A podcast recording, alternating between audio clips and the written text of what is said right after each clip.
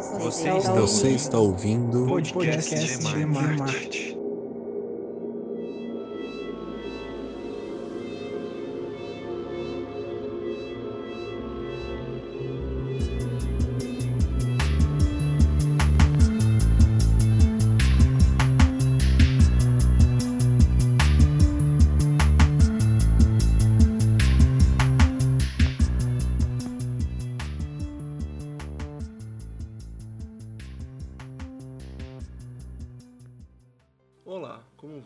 Acredito que você tenha caído de outro planeta para ter encontrado este canal, porque apesar do nome, a proposta não é centrar na temática astroespacial, mesmo que haja possibilidade de conversar a respeito dela em algum outro momento.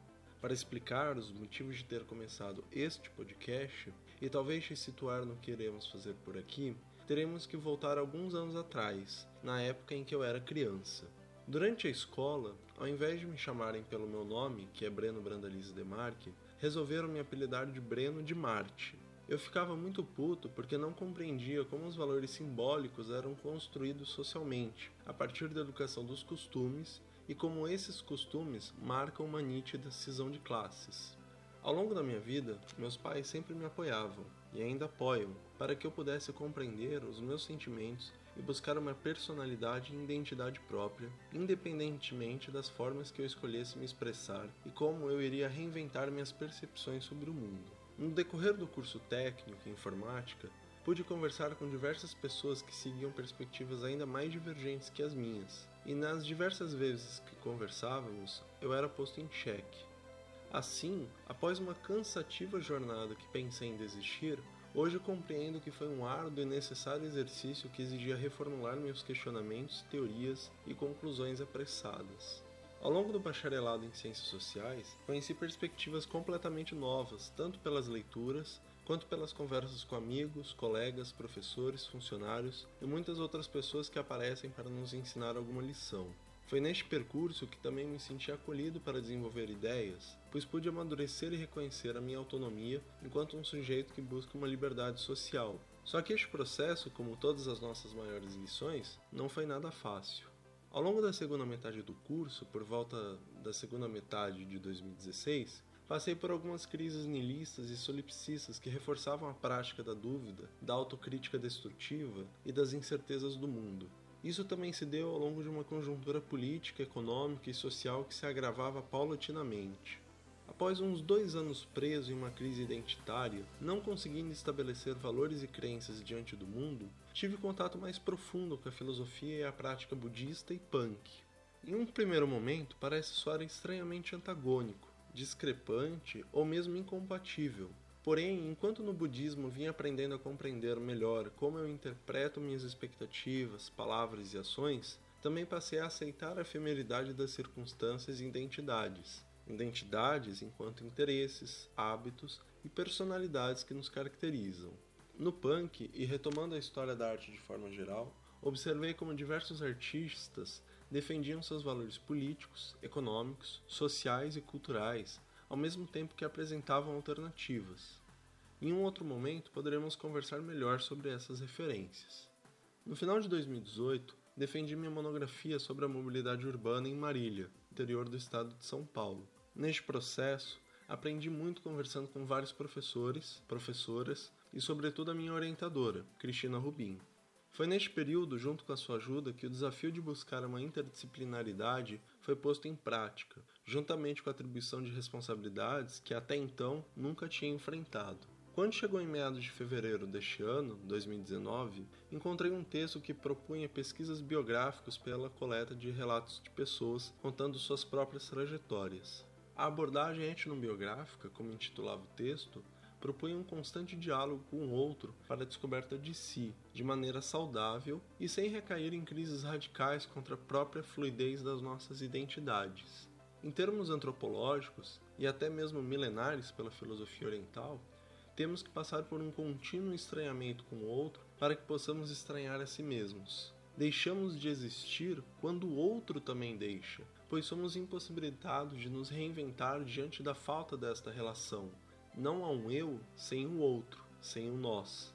Também poderíamos retomar a ideia de que aquilo que não é nomeado não existe, Perdemos este embate quando perdemos o poder de nomear e ser nomeados.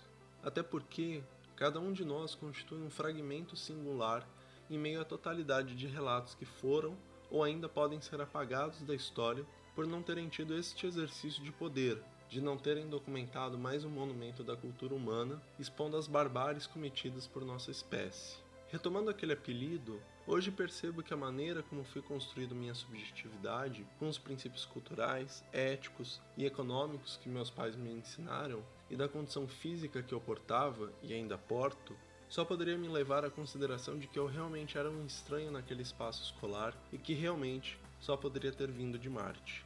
É por isso que reitero esta ideia para nomear este podcast, porque cada um de nós pode ter vindo de outro planeta, de outra realidade, na medida em que buscamos compreender, aceitar e reafirmar nossas identidades, enquanto seres capazes de significar socialmente os mais variados acontecimentos.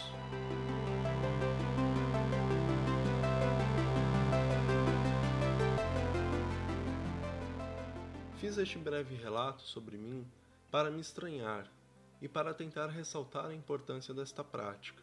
Precisamos buscar um relato de nós mesmos para aprender diariamente a nos relacionarmos com o outro. Não tenho respostas quanto à forma como deveríamos fazer, porque acredito que as perguntas são mais importantes que as respostas, mas julguei relevante criar um podcast para debater conjuntamente estas e outras questões pertinentes sobre os mais e plurais fenômenos sociais. Acredito que este podcast servirá para as pessoas que buscam confrontar-se e reinventar-se a partir do diálogo ético e democrático com outras pessoas que pensam diferente de cada um de nós. E que, a partir dos próximos episódios, cada um de vocês possam estranhar com quem vos fala, quem participa das gravações e com vocês mesmos, ao mesmo tempo que eu e cada participante também fará parte deste mesmo desafio. Em relação à forma como este podcast vai ser estruturado, pensei em separar em quatro grandes eixos que finalmente poderão ser subdivididos, desativados, substituídos ou mesclados.